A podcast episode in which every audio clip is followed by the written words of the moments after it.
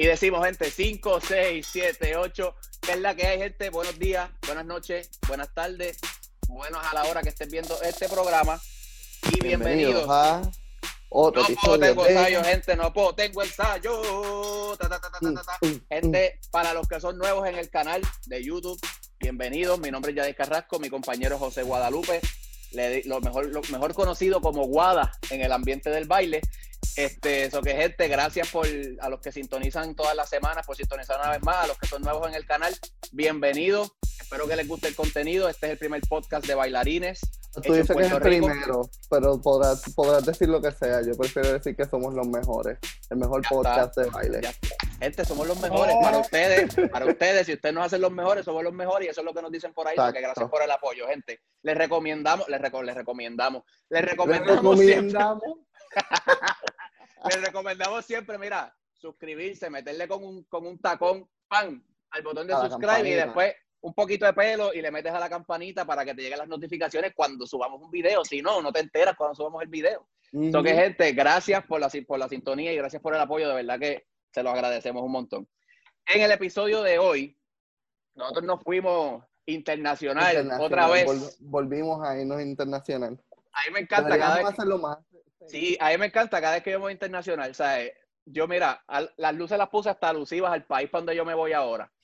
Imagínate, imagínate si, las- si, si estamos ready, contentos. Esta persona que nosotros vamos a, entre- a estar entrevistando A hoy, donde el país que yo me iba y no había y, y gracias al coronavirus que me quedé bien soso en casa. Es verdad, es verdad. Gracias a, a- a la porquería de virus esa que permita a Dios se no. vaya allá. Yo Este, estaba eso loco que por coger clases allá.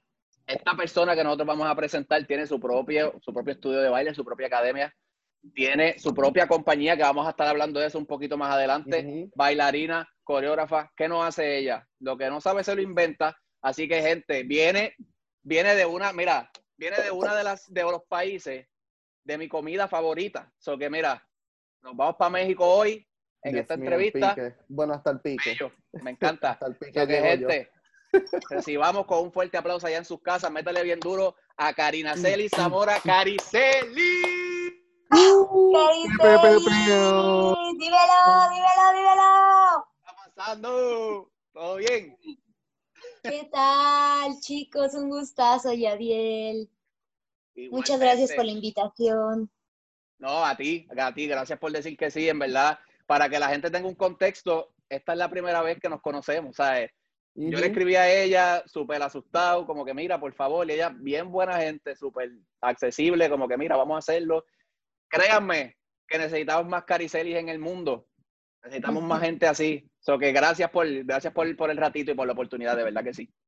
A ustedes, José, un abrazote. Gracias, igual. Mira, Cariceli, como le estábamos contando aquí a, a- a las personas que nos ven en nuestro canal, nosotros nos acabamos de conocer, pero nosotros siempre ro- queremos romper los esquemas y para entrar en calor y conocernos un poquito más, yo te tengo un juego antes de empezar la entrevista. Oh my God. Y esto usualmente, esto usualmente no lo hacemos porque usualmente el jueguito es al final, pero como eres Sí. tú, vamos a comenzar con el juego. Para agarrar confianza, dice. Claro, tú claro, sabes. Vamos claro, a porque- romper el hielo. Normalmente las personas que nosotros entrevistamos aquí, si supieras que siempre llegan bien asustados o asustadas, y cuando terminan dicen como que qué rápido se me fue el tiempo, como que quisiera hacerlo todavía un poco más. So que Ah. vamos a tratar, vamos a tratar de con esta dinámica entrar en calor y en confianza para que entonces la entrevista, la entrevista es de buena. Mira, mira en lo que consiste. Esto se llama, el juego se llama ¿Qué crees que significa? Sencillo. Nosotros te vamos a estar mencionando unas palabras que se utilizan en la jerga puertorriqueña y tú nos vas a decir lo que tú crees que significan. Nosotros al final, pues, de cuan- cuando tú digas lo que tú crees que significa, nosotros te vamos a decir lo que realmente se- para lo que realmente se utiliza aquí en Puerto Rico. ¿Está bien? So, que ¿Estás Sí. lista? Ok. A ver, una vez más, una vez más las indicaciones para ver si te entendí bien. Ok, mira, yo te voy a mencionar, nosotros te vamos a mencionar una palabra que se Ajá. utiliza en, en el, en el argot o en la jerga de aquí de Puerto Rico normalmente. Una Ok, palabra que nosotros, que es de nosotros. Entonces, Algarete. Ajá, algo así, un ejemplo. Espérate. Mira, Esa, esa no está está, no ahí, está. esa está ahí. No está, no Vamos está, a no está, no está. Ok, ok, por no, si no yo- se iba. no, yo no la puse porque yo no la puse porque algo me decía que iba a saber lo que era. So, tengo otras palabras completamente diferentes, pero esa es la idea. Yo te voy a poner que yo te mencioné, poner que yo te mencioné el garete y tú me tratas de decir el significado. Vamos arriba, entonces. Pues Guada, Guada va a comenzar. a Guada. Guada tiene la primera. Venga, Guada. Nebuleo. ¿Qué? Otra vez. Nebuleo. ¿Qué es? Nebuleo. Nebuleo. ¿Qué? Tú me puedes decir si, se, si, si te suena a comida, si te suena a una A ciudad, sea. si te, a lo que tú pienses que te suena la palabra. Sin miedo, aquí se puede hablar malo y todas las cosas, so, no importa. No importa, aquí, Nebuleo. te. Sí, nebuleo. Mira a ver, ¿qué tú crees? Puede ser como una colonia, ¿no? Como una mini, como un área, como un... A mí me encanta porque ya lo está diciendo con miedo. No es nada malo. Una colonia. Una, ¿tú, quieres, ¿Tú crees que es una colonia? Una colonia es como cuando dices, ah, pues yo soy de tal área, ¿no? De la, de Correcto. la, correcto. del norte, Una- del sur, del este, del oeste, como que Un son área, mini un, área áreas. geo- un área geográfica, claro. Pu- Puedo, puedo como que entender por qué pensaría eso. Pero actually significa este, cuando una persona como que se trae algo entre las manos y tú como que lo notas, como que "Hmm, esta persona tiene un nebuleo. Está como sospechosa. Ajá. Oh. Cuando una persona está sospechosa, tú dices, ese, ese tiene un nebuleo encima y es que está como tra- trayéndose algo entre manos, va a planificar algo. Oh, no, pues sí, nunca iba a llegar a eso, hermanos. ok, Tírate Vamos la a la- otra. vamos a la segunda. Mira, escucha bien. La segunda es, y te, te la voy a decir y te voy a poner, te la voy a poner en una situación para que vayas pensando. La palabra es, la palabra es acicalao. Acicalao. Te voy a dar una oración. Ese muchacho siempre anda acicalao.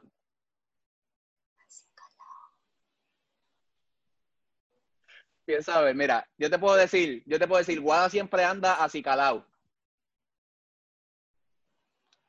¿Qué piensas? ¿A qué te, a qué te suena?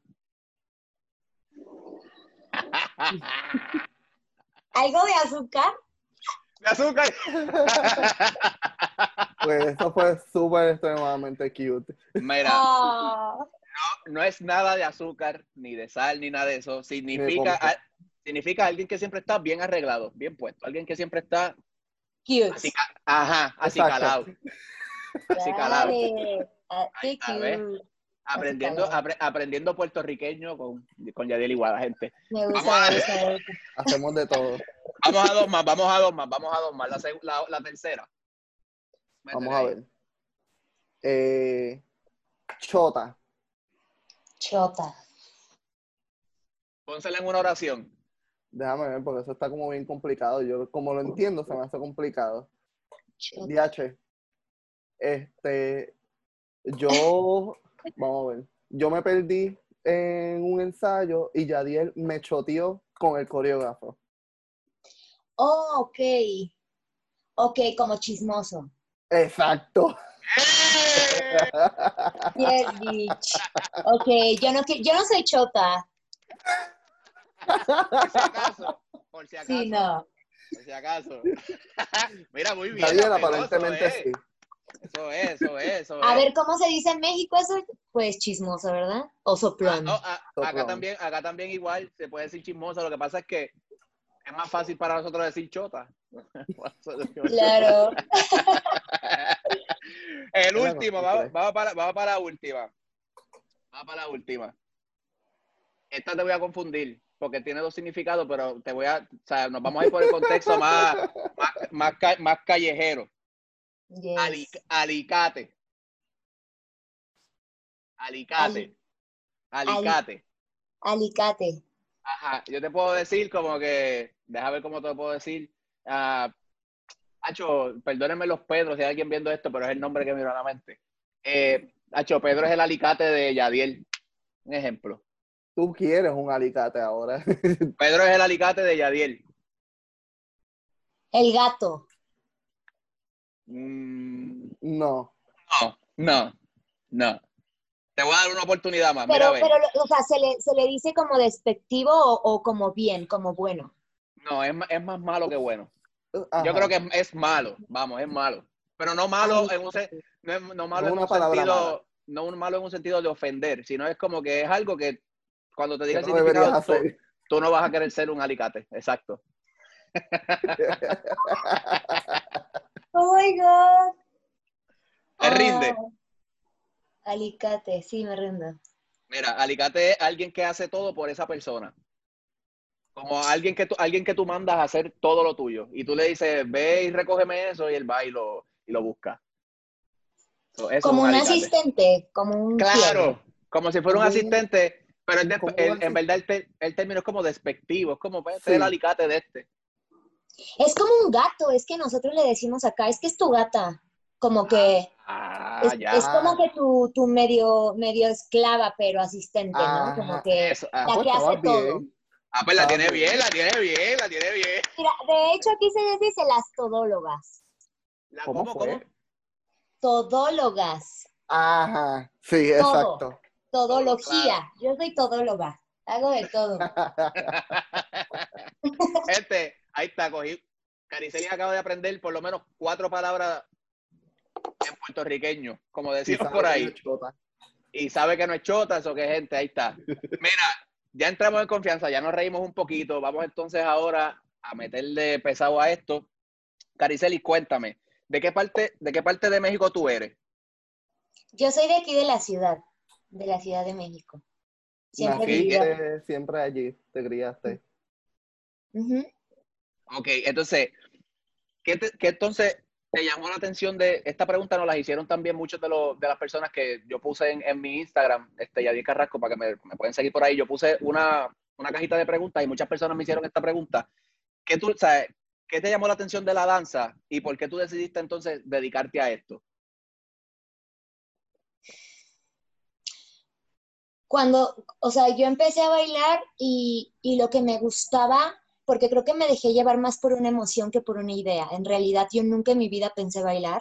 Nadie de mi familia se dedica a bailar, o sea, realmente yo rompí como esta cadenita o empecé a formar este, esta cadenita de baile que espero que dure mucho tiempo, pero fue más como, como no tenía mucha idea, más bien me dejé llevar por la emoción de sentir que era algo que era mío nada más, que era un momento para mí, que era que de, de igual manera me daba cuenta que olvidaba lo que pasaba, pero en realidad es que me concentraba y lo daba todo, ¿no? Entonces, eso fue lo que emocionalmente a mí me, me, me atrajo, como que dije, de todo lo que hago en mi día, esto es algo nuevo y algo que nadie me puede arruinar. Como ¿Y, es- y esta emoción tú la sentiste ya a qué edad? tenía como, más bien, yo lo definí después de eso, pero yo siempre tenía esta sensación de, aquí nadie me va a molestar. Sí, lo, lo, ¿Sabes utili- cómo lo- utilizabas más bien como escape a la, quizás a la realidad o a los problemas que estaba. Exacto, como un, un modo de protección, ¿sabes? O como estos lugares que buscamos inconscientemente los chavitos de nadie me entiende y aquí quiero mi lugar, como que eso fue mi, mi, mi lugar seguro y estuvo, estuvo hermoso. Así que en tu, en tu mente era como que, ok, en, en, esto que se, en esto que yo estoy viendo, quizás yo puedo buscar un refugio porque quizás esta otra gente, la gente común o normal, no entiende lo que yo siento quizás a veces. o esto me da algo que no me da el mundo. Sí, totalmente. Como que creo que cuando empiezas a bailar, empiezas a darte cuenta del mecanismo que existe en tu cuerpo, ¿sabes? Como estas primeras clases que de verdad te marcan o esos maestros que te hacen de verdad avanzar, es como, creo que es ir descubriendo tu cuerpo y creo que eso es de lo que la gente se enamora, ¿no? Que es como tener un superpoder y poder desarrollarlo. Sí, como que las Correcto. posibilidades que uno descubre que puede hacer con el cuerpo está, está brutal. Está increíble. ¿Tú recuerdas, hablando de la primera vez que bailas, tú recuerdas tu primera clase de baile y recuerdas quizás la experiencia cuando entraste a- por primera vez a un salón de, o sea, a, un- a una pista de baile? Sí, bueno, me acuerdo del, del, del espacio que me hizo crecer más, ¿sabes? Como que de, de dejar de ser como un estudiante X, como entrar como una escuela donde te pedían como ciertas horas para, para que pudieras estar en la escuela, como que un poco más formativa, y sí me acuerdo perfecto de mi primera clase, y fue justo de reggaetón. Ok, y recuerdas la... Es y- vida. ahí está. ¿Mm? Porque el perreo es vida. Sí, full. Güey, a la que iba con mi mamá, imagínate. Anda, y tu mamá te vio hasta abajo. O sea, mi mamá fue la que quiso que yo entrara con ella, o sea, fue algo increíble. ¿Recuerdas el, recuerdas, Ajá. Con ella, o sea, bailaron juntas. Sí, éramos dos, nada más. Ok. Eh, tu primera fue con tu mamá. Sí, pero mi mamá lo tomaba como tipo como zumba y esta cosa. Y pues sí, en ese tiempo, pues la disciplina del reggaetón era como nada más perreo y como más group, ¿sabes? Como que eso ya tiene, ¿qué te digo? Más de 15 años. ¿Recuerdas, ¿recuerdas la canción que, que, con la que fue la clase o no recuerdas? No me acuerdo, creo que era una de Don Omar, ¿sabes? Como que en ese tiempo apenas salía la gasolina, como que era como que hasta de un cierto modo como mal visto que te gustara el reggaetón, ¿sabes? Como que... ¿Cómo te gusta el reggaetón? E, eso pasó aquí también. Claro. Entonces era como un gusto culposo y mi mamá y yo íbamos. Era, era lo, las dos dame más gasolina. Era como, como, lo, como lo prohibido, como lo prohibido. Entonces pues, vamos, vamos a darle a eso que, que, se supone que no se haga. Ahí, ahí, ahí, con la mamá a un lado, que le pague el gustito. Me encanta esto. Mira, y entonces esa fue tu primera clase como tal, reggaetón, pero adicional a eso, ¿tú estás entrenado en algún, en algún otro estilo de baile?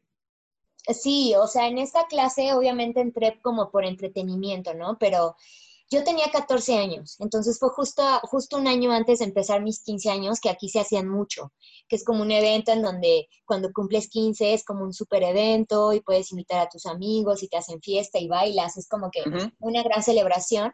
Y yo quería entrenar en una escuela para hacer mi baile bien, ¿no? Como que, bitch, I wanna be Beyoncé, literal. Tenías que hacer. Entonces, como que entre esta clase era como más para desarrollar cosas que me llevaran a esa, ese momento de mis 15 años. Y pues yo quería bailar reggaetón y fue, fue como lo primero como en forma que tomé. Antes como que bailaba en mi escuela, me daban como extra clase y decidí, ya sabes, entre fútbol, natación y todo esto, yo decidí baile y era malísima, de verdad, era muy mala. Pero creo que eso fue lo que me hizo como aferrarme, como que... era, era, era, el, reto, era el reto entonces de quizás superarte. Eso, o sea, como que yo decía, ¿cómo chingados no me va a salir? O sea, me daba cuenta que era demasiado torpe con mi cuerpo y que me daba pena en muchas cosas, entonces como que internamente había algo en mí que decía, de aquí tienes mucha madera que trabajar. ¿Quién, quién quizás te dio en ese momento el push para entonces superar todas esas, toda esa, esa, etapa de quizás a lo mejor tú no conocías tu cuerpo, los pasos no te salían? ¿Quién estuvo ahí detrás tuyo como que animándote, dándote ese apoyo para que siguiera? Yo misma creo. O sea, mi maestra de verdad era como más genérica, ¿sabes? Era esta maestra que tiene el silbato y se viste un poco como como que no le importa mucho como el proceso, sino más que la gente la pase bien. Entonces, pues cumplía con lo suyo, pero realmente fue como más algo interno mío y lo pude desarrollar más cuando entré a esta escuela que les digo a los 14 años. Y pues ya tenía como bases, ¿no? Como de que de repente coordinaba, pero nada que ver con una clase profesional. O sea, yo te hacía así, palitos, me vestía de árbol, o sea, nada que ver con algo profesional, hermanos. Más, mala mía que me ría, pero es que me da risa porque dice te vestías de árbol y te imagino como en una esquina. De Literal, de que derecho yo me iba a la izquierda, de que de verdad era bien mala. Muy mala. Es como que vamos a hacer un talent show, Karina, te toca hacer piedra. Eh, Literal, pero ya al último ya me ponían enfrente, gracias. Ah. ¿Sabes? Como que como que vi un proceso mío también, vi como talento y así, como que yo solita me decía como que sí puedes y así. Estuvo, estuvo hermoso esa etapa. ¿Cuándo fue, ¿Cuándo fue entonces que tú te diste cuenta o, o, realizaste como que, ok, estoy mejorando en, en, en, esto del baile, creo que lo puedo coger como una carrera profesional? Wow, creo que eso fue ya después mucho tiempo. O sea, como que en la escuela en donde yo me metí era, tan, era como que tenía mucha formación y cuidaban mucho como que el alumno de verdad tuviera su proceso de ballet, jazz, contemporáneo y después, ya que tenía ciertos años en esas disciplinas, después podías tomar estilo. Entonces, de mm. alguna manera, como que mi carrera sí se, sí se tornó como más, eh, más bases. O sea, sí estuve literal yo para dar mi primera clase de básicos, este, yo creo que fue como a los seis años de haber entrenado. O sea, de verdad yo tuve como un proceso de alumna, entrenaba full como ocho horas al día. O sea, era un proceso muy hermoso que, que creo que me hizo como los cimientos súper fuertes y que después como que pude encontrar más cosas que hoy en día si no hubiera tomado eso, serían un, como algo que me ate a mi cuerpo, ¿sabes? Porque hablo de sensaciones que solamente con ballet y con repeticiones puedes lograr. No, claro, y que no da solo eso, que, que, pasaste por el proceso de ser estudiante y pues conoces este, más de esas sensaciones para tú lo enseñar a los estudiantes cuando des clases, y más en una edad como básico, que son todos pequeños, que eso es importante. Sí, sí, sí. A mí sí me tocó como un tiempo muy diferente al que estamos viviendo. Y, nada, o sea, como que yo sí estoy muy contenta que me haya tocado esta época, porque es muy bonito también sentir tu proceso y no saltarte nada, ¿sabes? Como que eso también se lo agradezco a mis guías que fueron en ese tiempo, porque si quizás yo hubiera como acelerado el proceso, probablemente no hubiera tenido las oportunidades que ya como coreógrafa ahora tengo. ¿Me entiendes? Como que yo sé que lo que soy ahora fue definitivamente por todo el esfuerzo que yo hice. Claro, ¿no? Eh, y eso te, eso te da hasta cierto punto madurez y conciencia al momento de tú crear una pieza y, variedad también, porque si uno se, mientras en más cosas, este, más estilos uno se entrene, más opciones uno tiene a la hora de coreografiar, de hacer una, de crear una pieza. Claro, y si ha pasado en diferentes tipos de estilos o en diferentes tipos de presentaciones, ya se sabe la ciencia de la tarima y pues, pues es más fácil resolver, uno pasa por proceso. Claro. Para ese tiempo, para ese tiempo, porque yo voy a hablar por mi, por mi experiencia, no sé, no sé si Guada comparte la, misma opinión que yo, pero yo vine, a, yo vine a saber, yo vine a saber, yo vine a saber y a ver talento de México, de, de, otros países fuera de Puerto Rico, ya ahora, luego de ser profesional y toda la cosa, quizás con esta ola de lo de las redes sociales, pero para ese tiempo, ¿cómo, cómo estaba entonces el mundo de la danza quizás en tu país? ¿Era algo que se hacía con regularidad o era algo que no mucho, mucho, mucho, ¿verdad? estudiantes lo veían como algo serio. ¿Te refieres antes de la, de la ola de las redes sociales? Correcto. Sí, antes. Ok. Honestamente, siempre ha sido fuerte México en, cuestión de trabajo y era muchísimo mejor pagado. Era. Era. Por ejemplo, los trabajos más importantes, lo que me cuentan, porque a mí, a mí no me tocó, pero yo sí empezaba como a investigar de, qué castings había, qué tipo de presupuestos eran, y yo pues en ese tiempo no me quedaba, aún no, aún no entendía.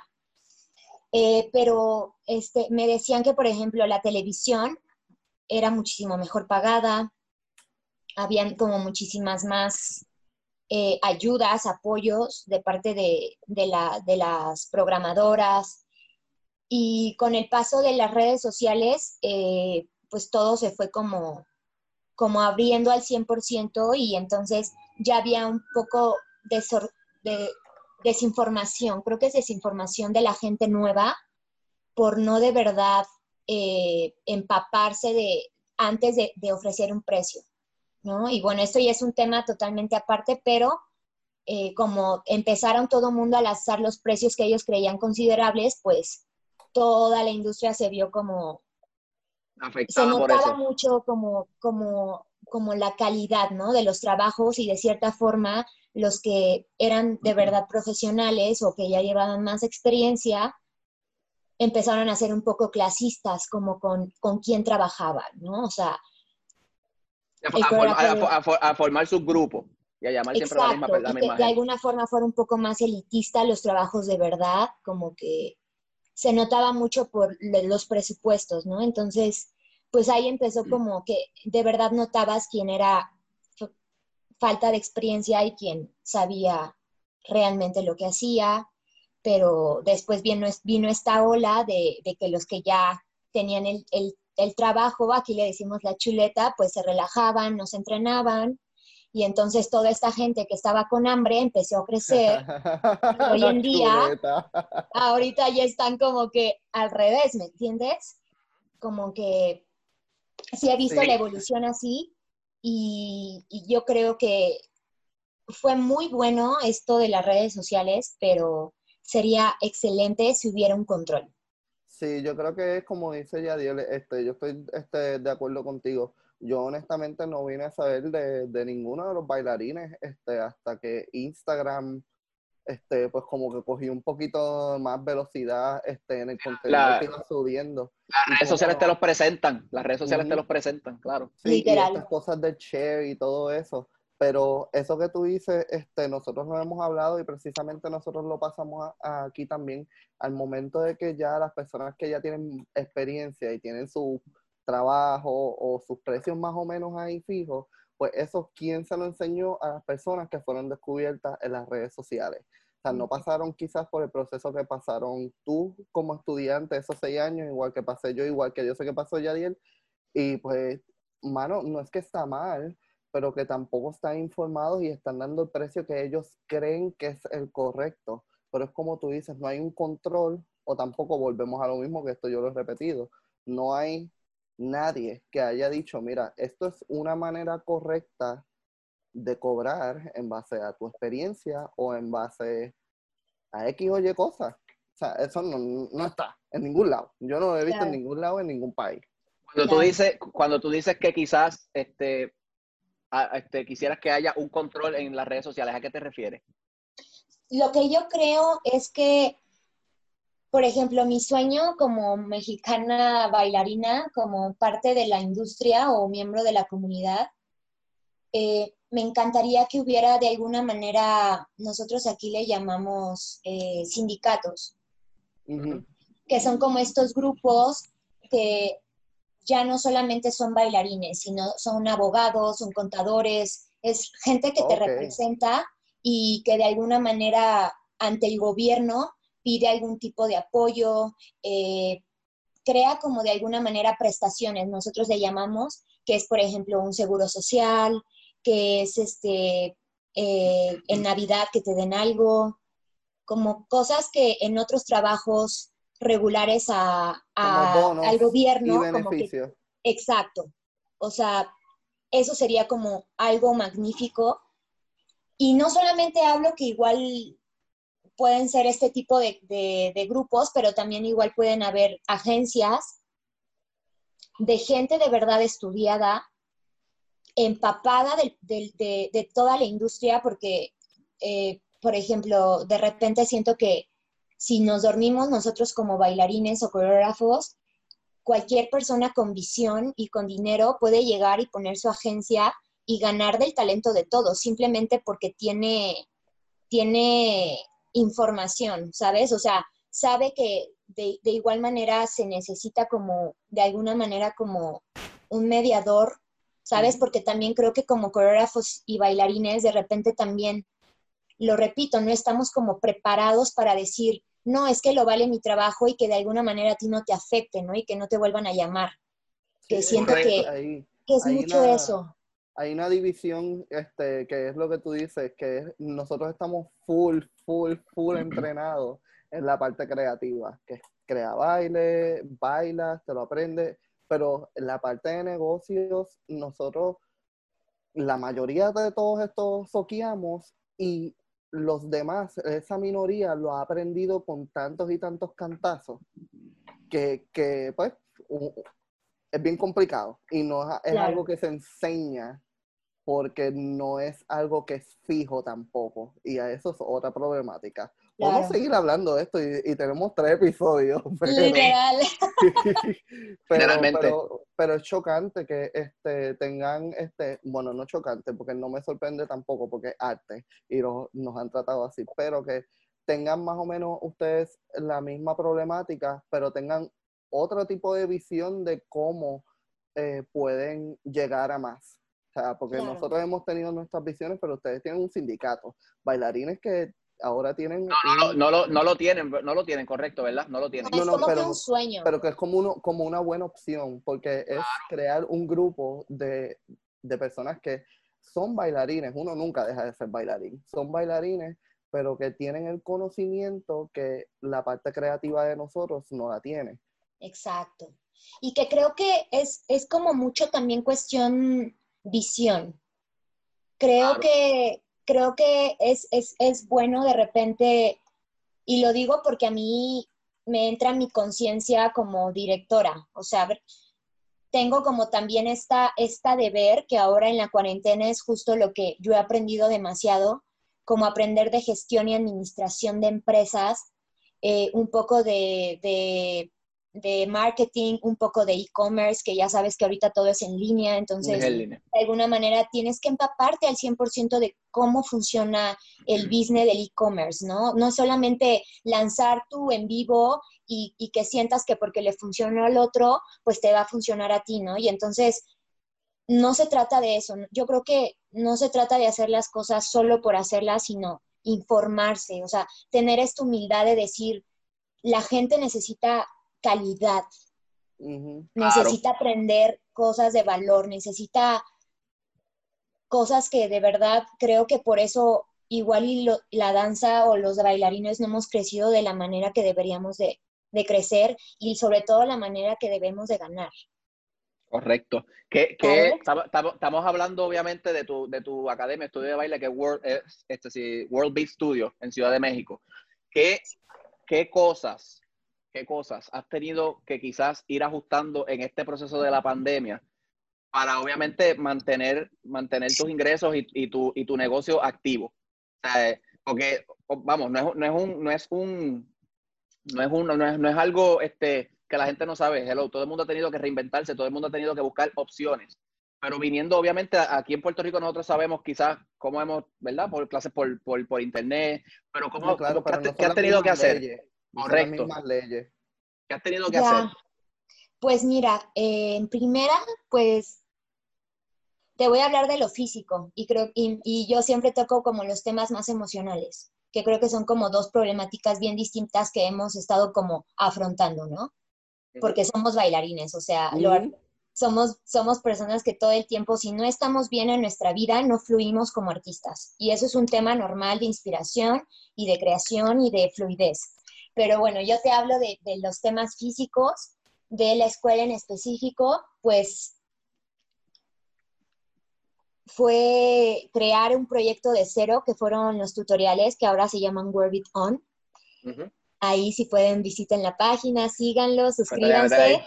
Gratuito ahí, todas las noticias, hemos tenido algunas conferencias y bueno, esa es una forma de conectar con más gente y nada, o sea, como yo te lo dije ahorita mismo, todo lo que yo digo trato de aplicarlo a mi vida. Entonces, al yo tomar la decisión que iba a abrir una página o un proyecto de tutoriales, no los iba a hacer como al aventón por la necesidad. Soy muy así yo, pero eso es algo como muy mío. Y con mi pareja, pues hice una alianza. Él tiene una, una, una productora que se llama Compose y hace material eh, digital, hace videos, eh, videos musicales, muchísimas cosas, igual, por ahí visítenlo. y pues la verdad es que tú sabes que en esta, en esta pandemia pues no estamos para decir tengo mis, mis ahorros para invertir en un nuevo negocio, o sea, traté de acoplar y unir las piezas que tenían al alcance y lo más valioso pues era mi lugar, ¿no? Que, que está, no es por nada, pero es precioso. En este, en este enero lo remodelé, le puse un montón de cosas, le cambié las bocinas, agrandé. Entonces, pues sí estaba de algún modo un poco frustrada porque dije, este 2020 vengo con todo y pues me cierran el changarro, ¿no? Entonces... Sí, el 2020 a ti te vino con todo. Me vino con todo y tras sí me vino con todo. Yo creo que a todos.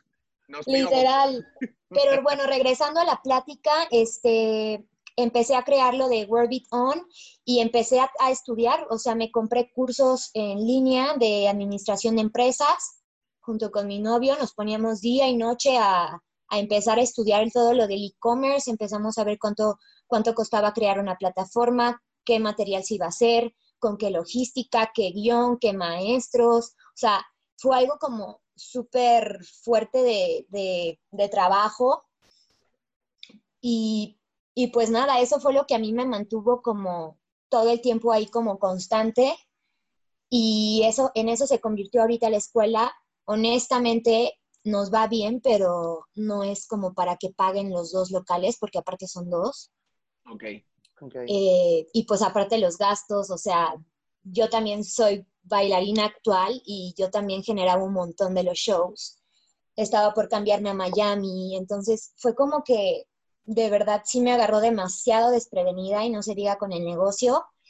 Pero pues nada, eso, esos han sido como mis, mis modificaciones importantes, el crear la plataforma y de verdad sentirme comprometida en cuerpo y alma a ese proyecto, porque me, me gusta hacer las cosas bien, porque creo que Wordbeat al momento de crecer, de que, de ya este enojo de mucha gente o que de alguna manera se ha vuelto una plataforma latinoamericana importante, tengo ese compromiso. Entonces, eran de dos. O me quedo sentada en el sillón esperando a que la pandemia pasara y que el gobierno me resolviera o hacer algo al respecto y pues decidí por, por hacer y, y te repito, no es como que ahorita tenga los resultados al 100%, pero creo fielmente en que mi trabajo va a dar frutos muy pronto y obviamente los está dando y estoy muy agradecida con eso, pero mi visión es muchísimo más amplia, así que espero y, puedan,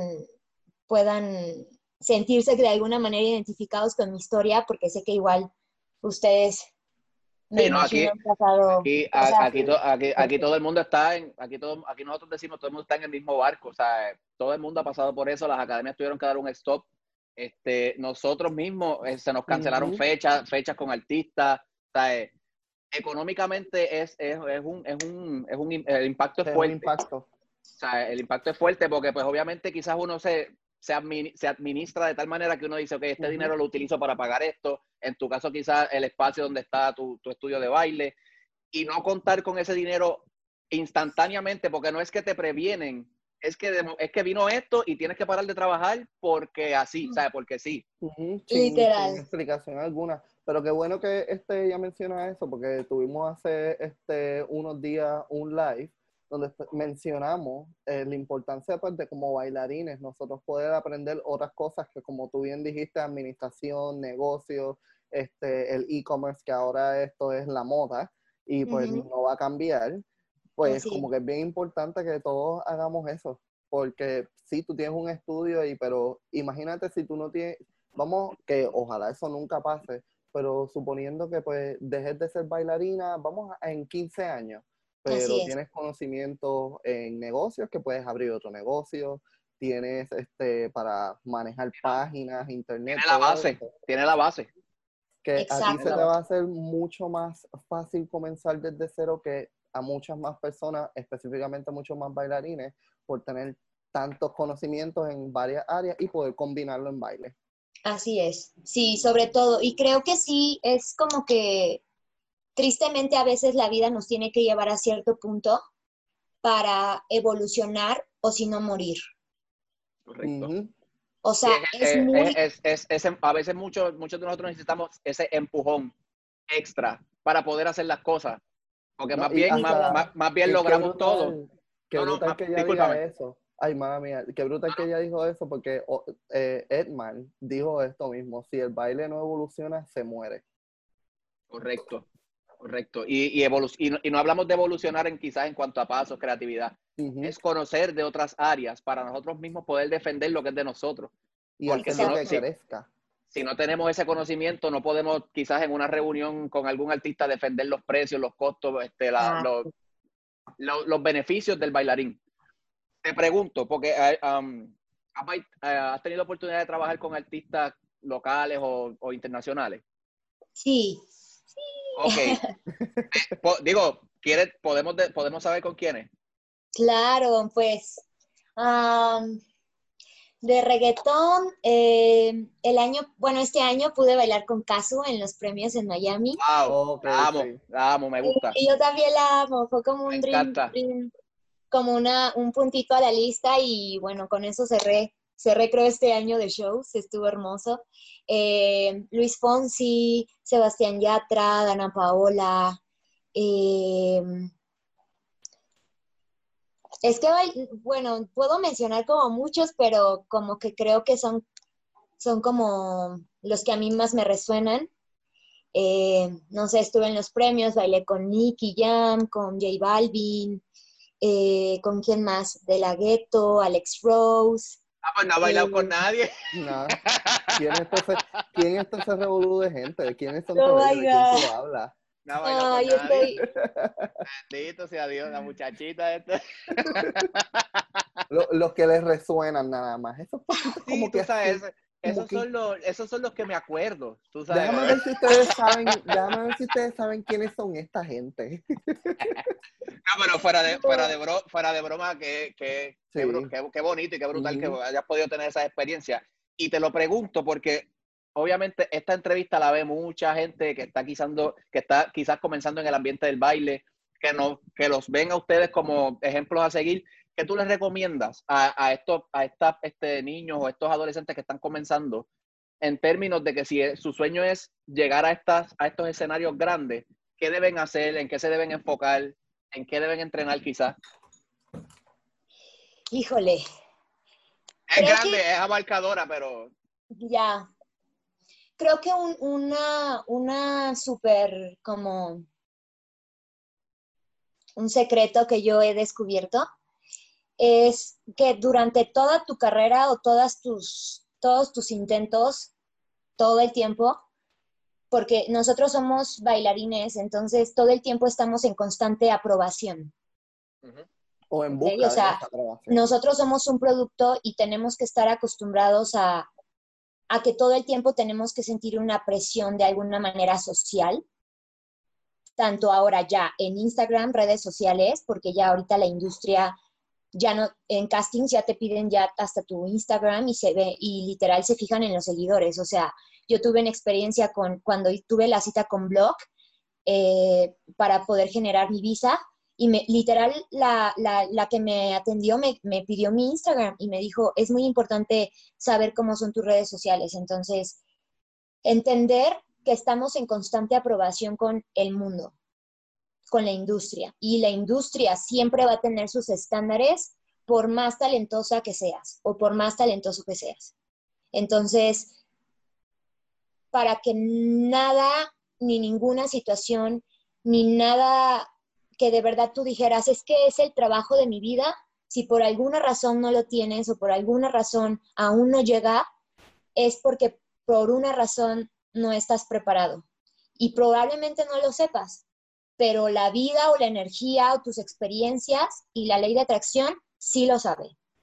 Y digo y hablo de esto porque todos somos energía, independientemente de todo, aunque no lo sepan, todo lo que ustedes creen y lo que creen merecer se atrae. Y en el fondo, si uno no está preparado, es como que no llega. Entonces, tengan paciencia y tengan muy claro el por qué están bailando. O sea, por qué quieren dedicarse a la industria. Si es porque es un sueño que vieron y les gustó y lo quieren ser parte de ustedes, o porque de verdad hay una necesidad individual, humana, de decir, yo bailo porque es mi método, es mi forma de vida, es mi herramienta, es mi terapia, es mi mundo, pero creo que sí, esta industria es fuerte, es, el baile es fuerte, es para gente apasionada, es gente que a pesar de todas las contradicciones como lo que veníamos hablando, nadie ha dejado de luchar por dejar de decir, sigo siendo bailarín. Entonces, es lo único que les recomiendo, como que de verdad hagan una pregunta interna muy adentro y digan, ¿por qué quiero dedicarme a bailar? Porque si no hay algo de verdad sólido, probablemente tengas muchos nos que sean los detonantes para que tú digas que esto no es para ti. Yo te, yo te pregunto, en, cuando hablaste, cuando mencionaste lo de que ya las agencias de, ¿verdad? Las agencias te están pidiendo tus números de Instagram y eso. ¿Tú estás de acuerdo con, con, con que eso se pide en, en una, en, en, quizás en una cita o en, una reunión? Y te lo pregunto porque me, me he topado con la situación de que tenemos mucho talento que quizás en redes sociales no tienen la cantidad de seguidores que tienen quizás otras personas, pero el talento en sí está. Ya. Entonces, entonces ¿verdad? Y, y, es mi opinión, siento que eso es una limitación a la persona al momento de tú querer progresar. Ya. Porque yo, yo creo, ¿verdad? Este, esto de las redes sociales es algo que relativamente nuevo, pero yo, yo entiendo que un, un, una cantidad, un número en una red social no determina el talento o no determina hasta dónde tú puedes llegar.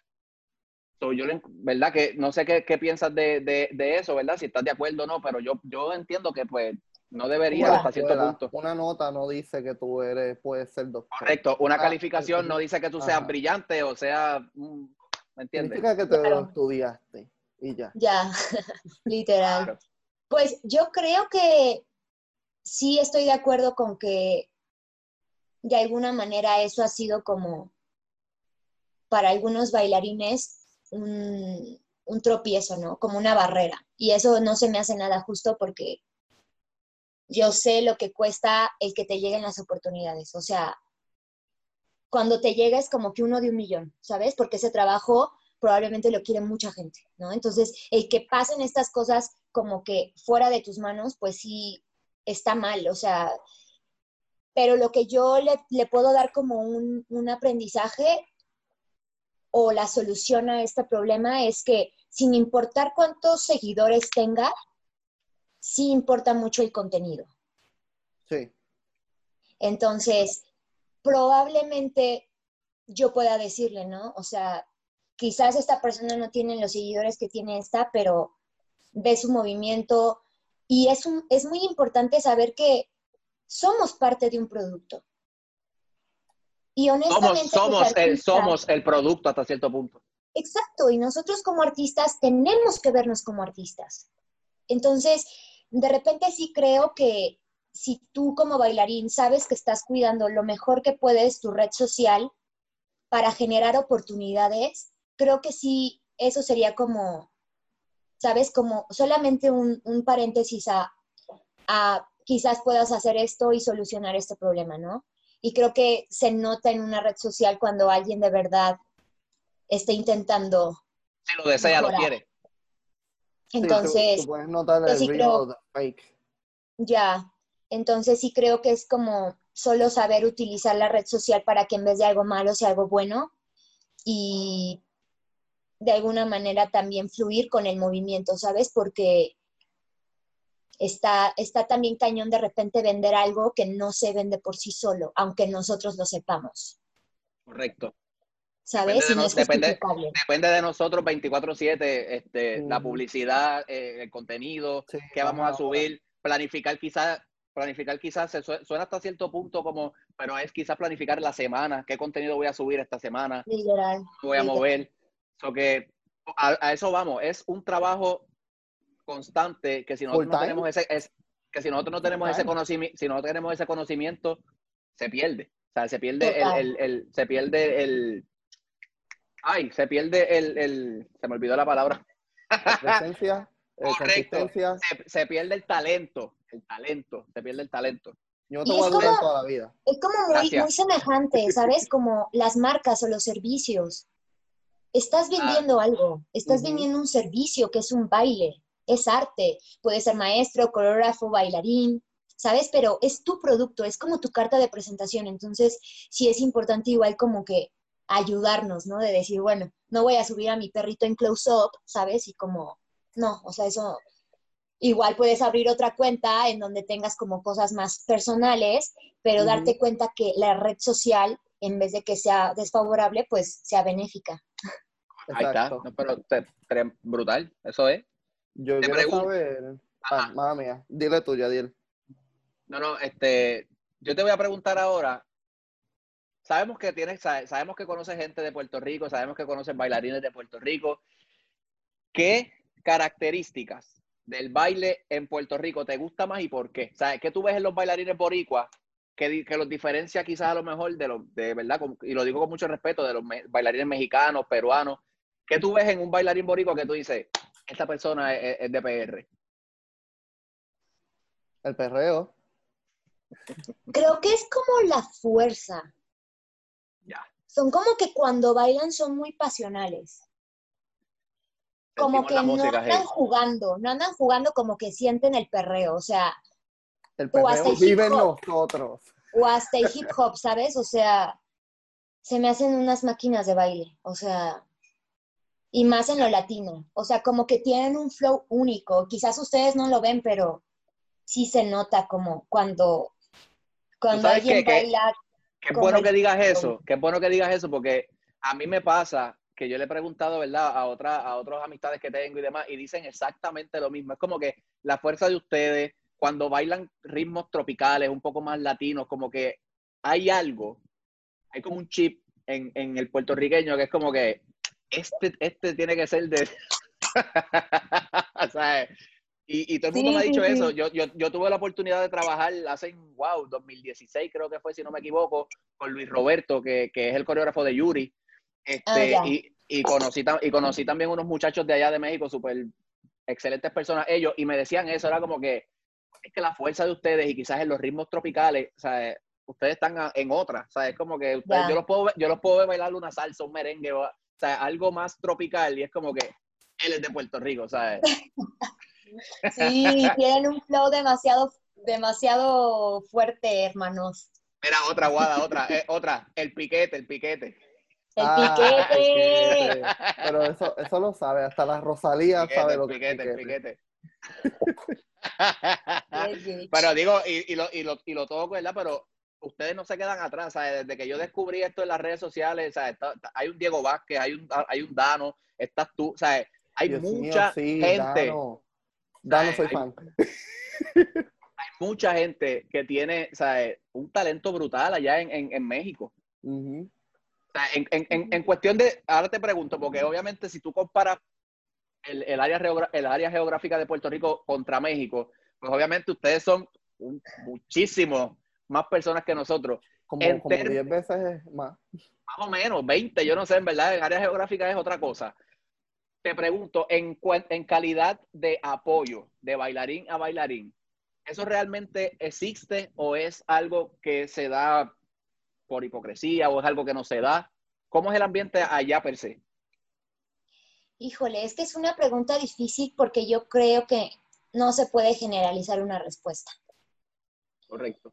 O sea, justo como tú dices, México es muy grande y eso es bueno porque es un mundo completamente aparte de la industria, es un mundo aparte de los concursos, es un mundo aparte de las clases de baile, y a partir de ahí vienen los, como los rubros, ¿no? Por ejemplo, se hacen unas convenciones cabronas de salsa acá, hay otros de bachata por allá, hay otras convenciones de ballroom, hay otros de hip hop, hay otras convenciones que se dedican más como tipo jump, hay otra área que es como más elite, que son como las de Santa Fe, que es como muchísimo más con dinero y pero de igual manera se entrenan muy cabrón, o sea, y no se diga ya hablando fuera de los estados, o sea, en los estados hay una cantidad de bailarines, o sea, demasiado. ¿A qué, te refieres, ¿A qué te refieres con los estados? Disculpe que te interrumpa. Los estados es, este, por ejemplo, yo vivo en ah, Ciudad de México. México tiene México 31 estados, tiene 31 estados, que son Monterrey, Guadalajara, Chihuahua, este, Celaya. Son, las, ciudades más grandes del país, ¿no?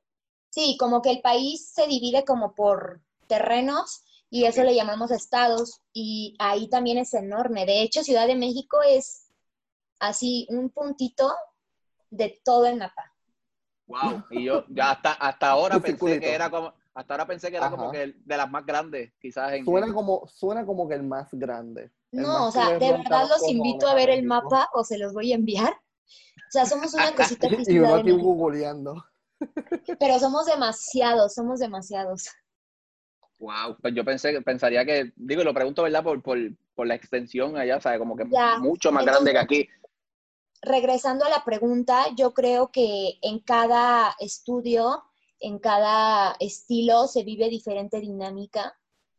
Eh, yo podría decir, Ay, es que no me gusta hablar mucho. No, no, pero sí, óyeme, sin miedo, sin miedo, sin miedo, sin miedo. Como que yo creo que aquí en México nos dejamos llevar mucho por la competitividad. Siempre estamos en constante competitividad y no hay apoyo tanto entre unos y otros.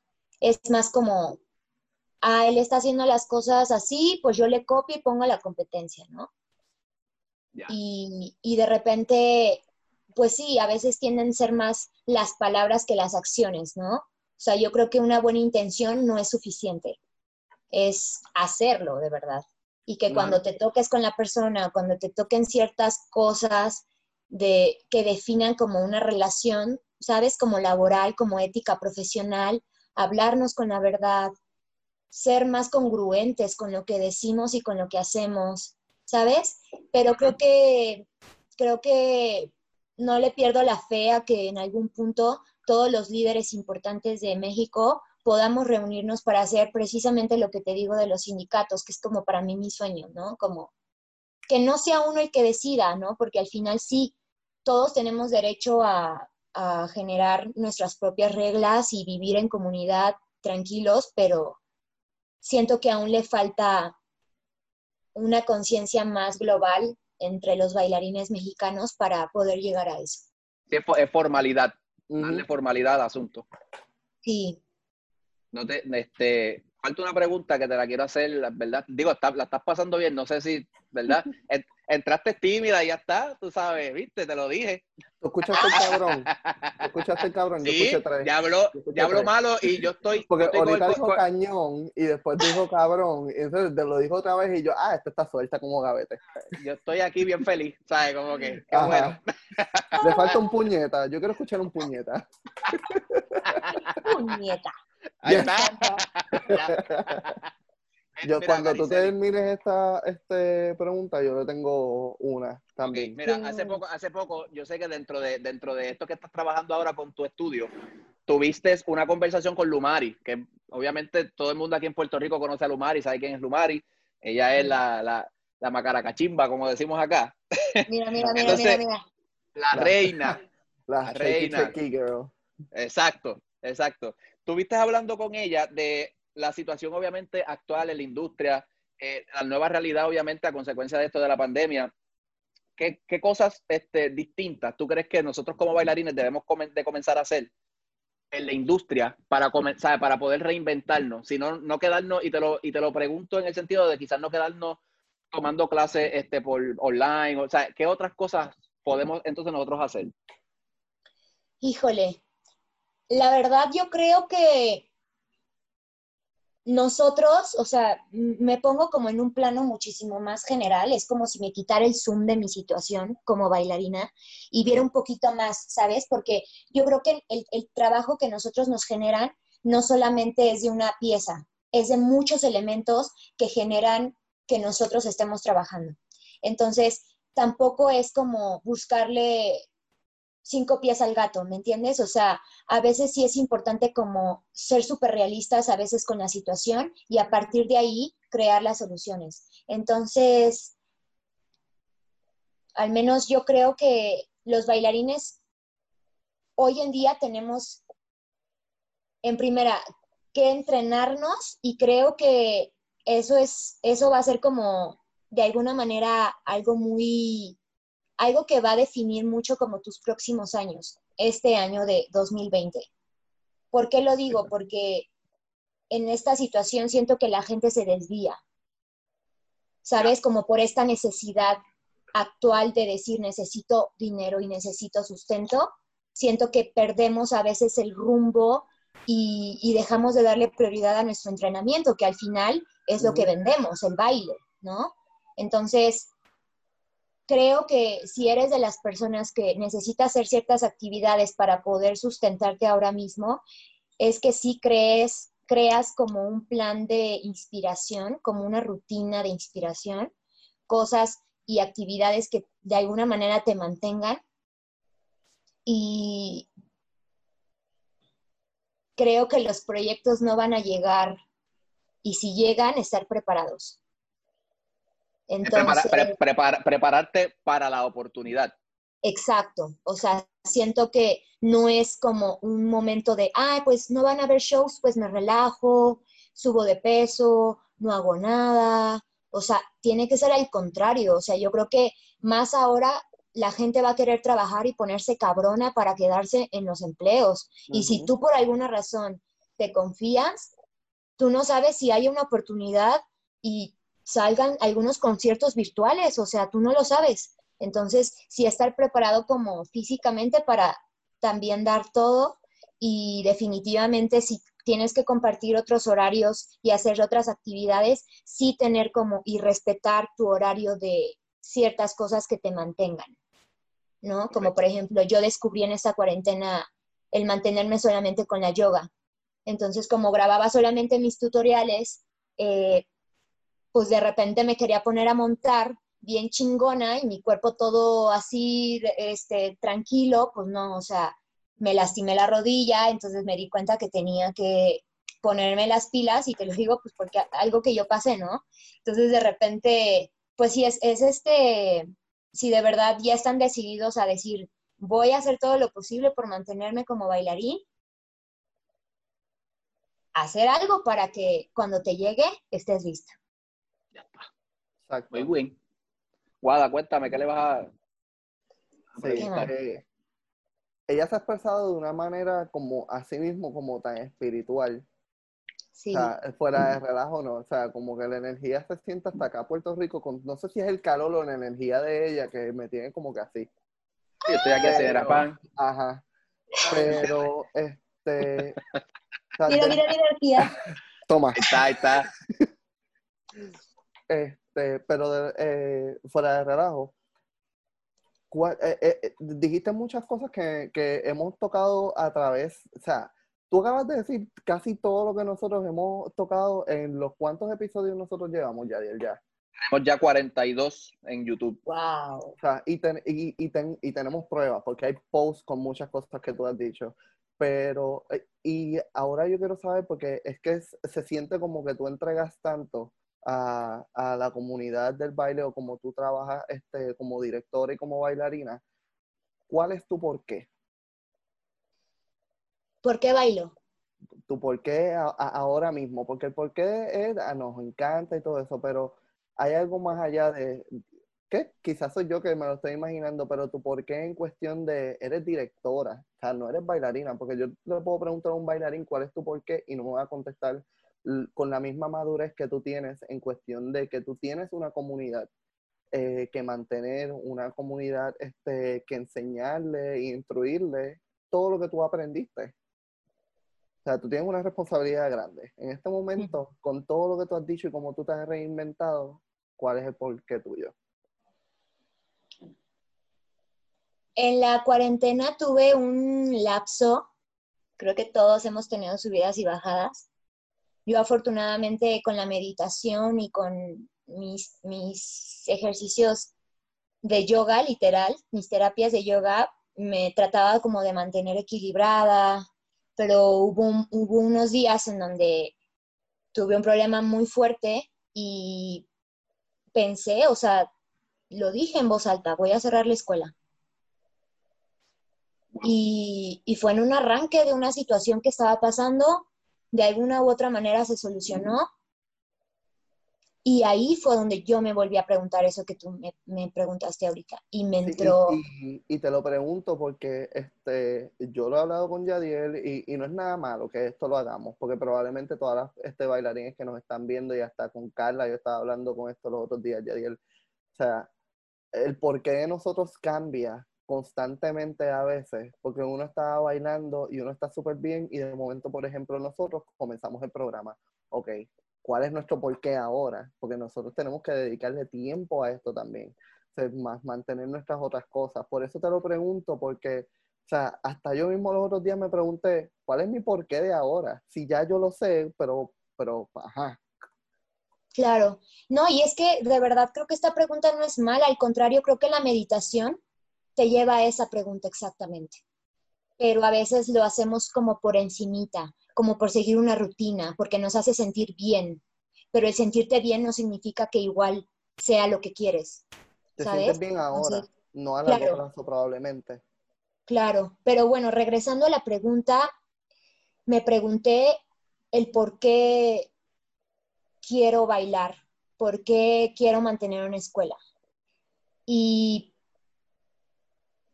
entré en un, como en un conflicto y me sentí muy triste y un poco decepcionada de mí en un instante porque me di cuenta que el contenido que yo hacía,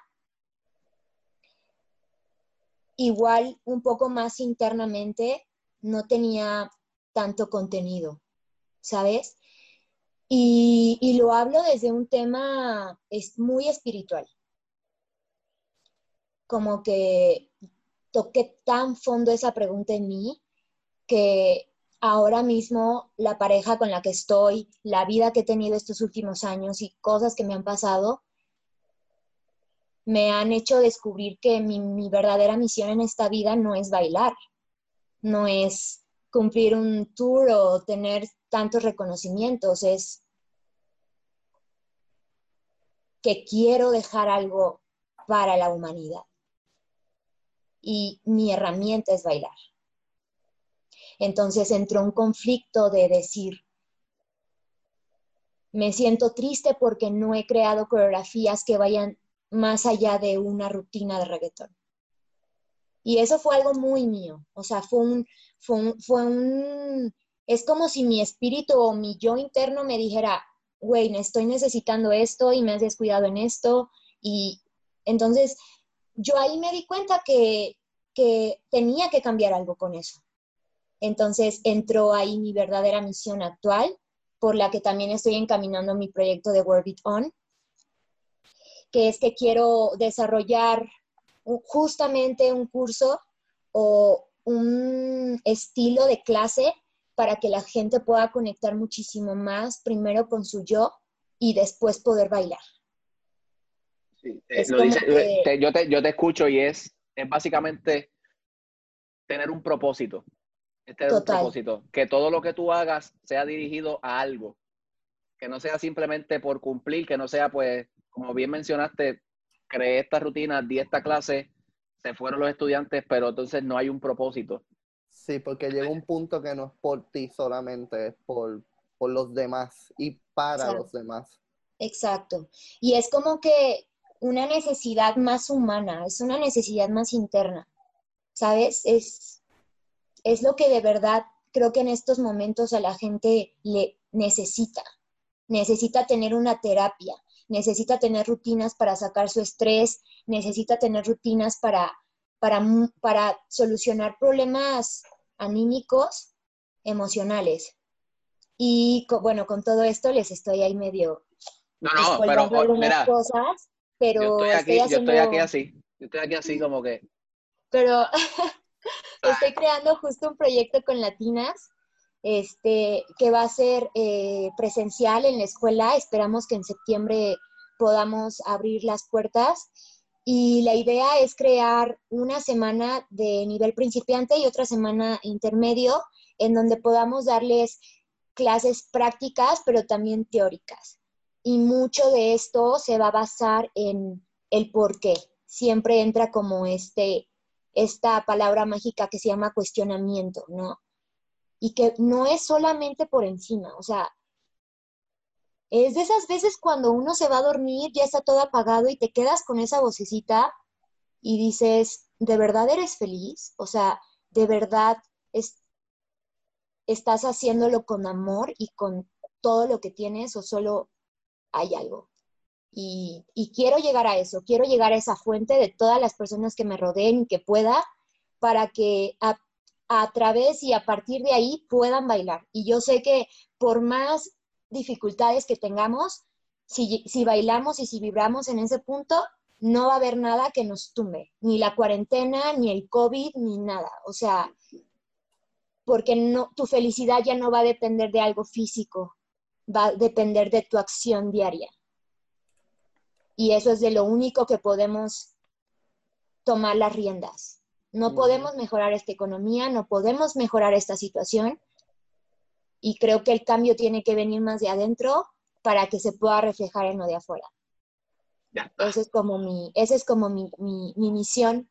Es muy, que es muy fácil decirlo y va a ser muy difícil hacerlo, pero confío plenamente en que la humanidad, y ya no, ya no solamente hablo de los bailarines, creo que la humanidad necesita más contenido con más valor del que de verdad necesitamos. No sé, como que yo lo llevo sí ya a un grado de hasta personas grandes, ¿sabes? Hacer una coreografía para personas mayores, personas que igual no puedan tener tantas capacidades, pero igual tengan esta necesidad de bailar, ¿sabes? O sea, ¿cuánta gente no dice, ay, es que es mi sueño frustrado? Volvemos al, ahí, volvemos al principio. Tú lo hiciste por eso mismo, tú comenzaste por eso mismo. Exactamente. Escapando, de la realidad. Exacto. Como una, como una alternativa, un refugio. So que yo creo que, yo creo que esa iniciativa es muy buena. So que yo espero, ¿verdad? Que cuando todo esto termine, si este, en el nombre de verdad de Dios podamos, en septiembre puedas comenzar ese proyecto, porque me parece súper, súper bonito de tu parte. Muchas gracias. Gracias, gracias mil por tu tiempo, gracias, Por, por, la disposición, gracias por, mano, por el mensaje que acabaste de dar. Sí, de verdad que yo creo y espero que verdad no sea la última vez que te tengamos aquí, porque creo que lo que, lo que tú transmites al hablar es es, genuino, o sea, y se nota, nosotros estamos acá a la distancia y es como que esta tranquilidad, es esta parte de que todo va a estar bien, y yo creo que esa actitud hace mucha falta en el ambiente de nosotros. Hace demasiada falta en el ambiente de nosotros. O que te damos las gracias, ¿verdad, Aguada? Y, este, y yo también te damos las gracias por tu tiempo. Espero que te hayas pasado brutal. Espero que te haya gustado la experiencia, que no sea la última, que te podamos tener nuevamente en el programa. Este, nada, algo que tengas que decir para cerrar.